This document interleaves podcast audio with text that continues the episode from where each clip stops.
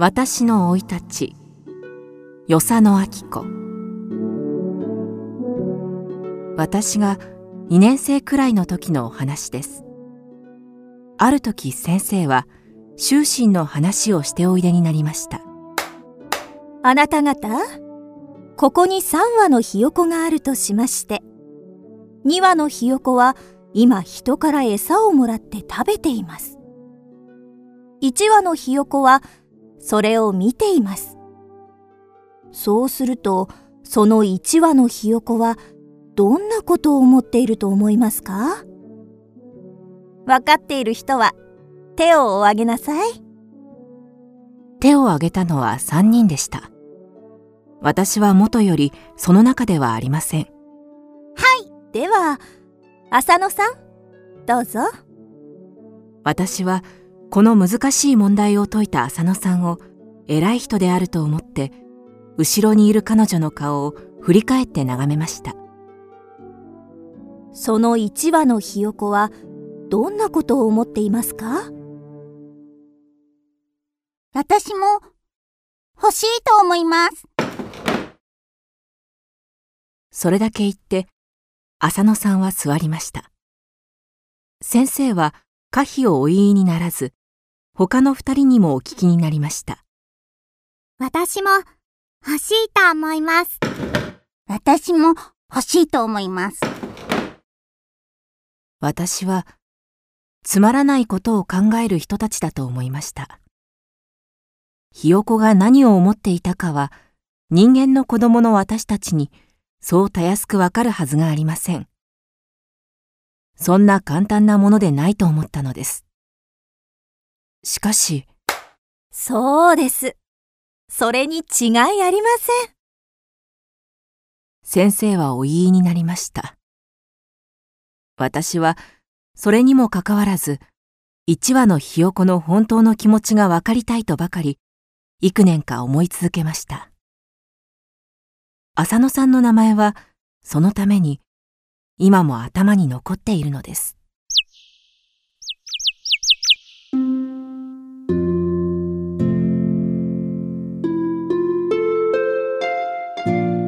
私の生い立ち。嘘。9つの頃私のいた宮ではママ子話が流行りました。布団の中に針を入れておいたりする鬼のようなママ母の話を友達は毎日しました。私はそれに飽き飽きしていましたし元より一度も話し手にはなりませんでした。ところがある昼の遊び時間に私は突発的に言いました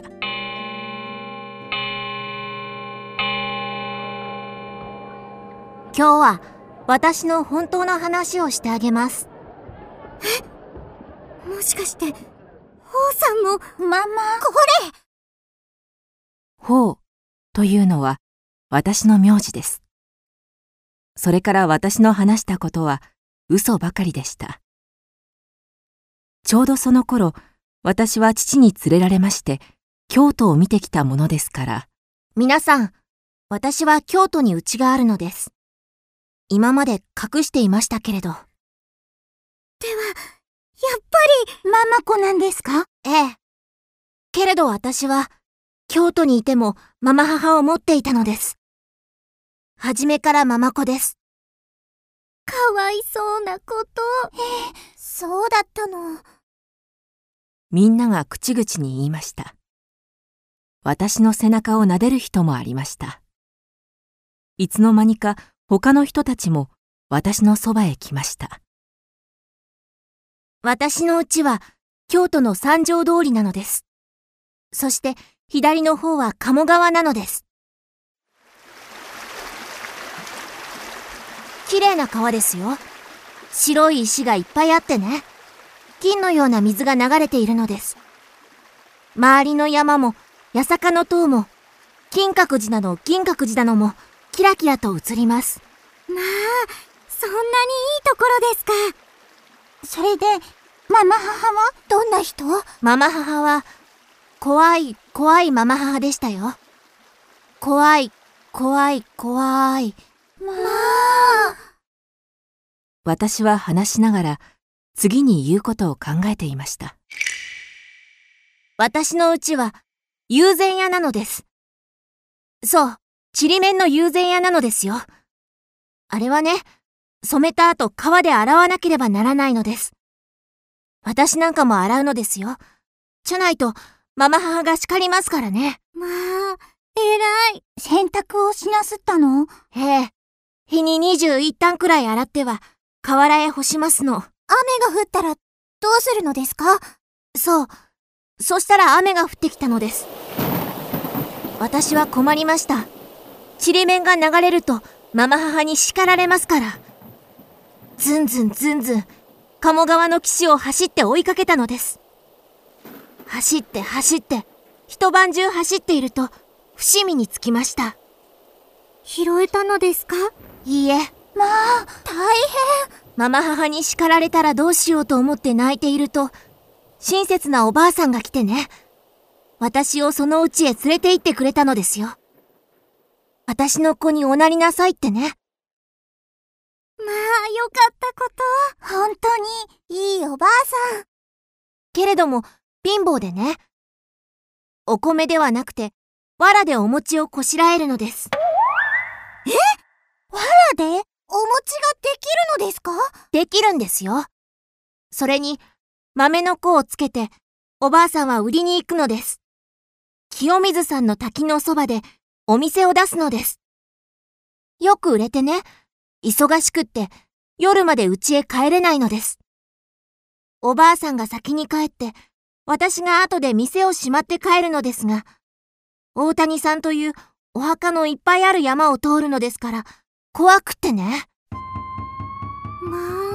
まあ、お墓、怖いこと、何か出そう。そうしたら、ある時、人さらいが出てきたのですよ。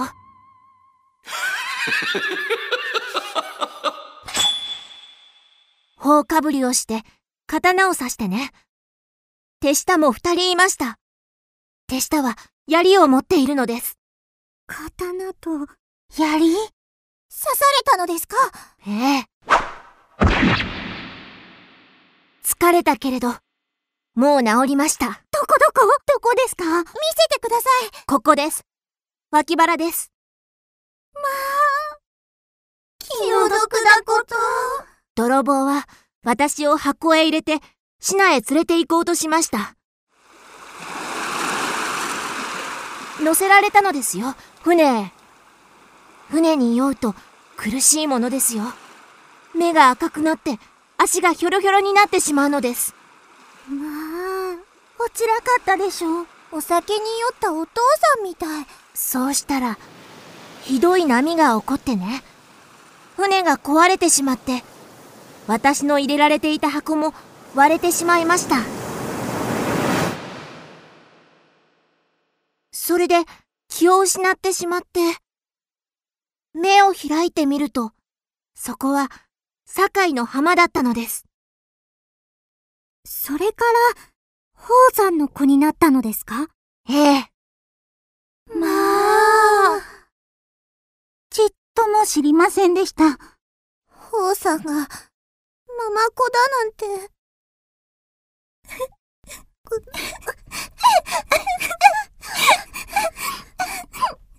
すると、私のそばにいる人数人が泣き出しました。誘い出されたように、みんなが涙をこぼしました。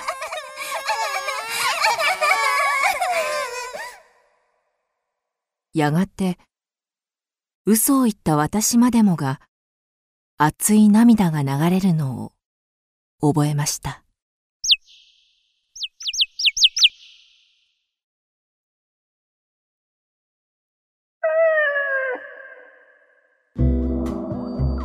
クドラは YouTube にもチャンネルを開設。チャンネル登録お待ちしています。そして Twitter で独り言をつぶやいています。詳しくは公式サイトからどうぞ。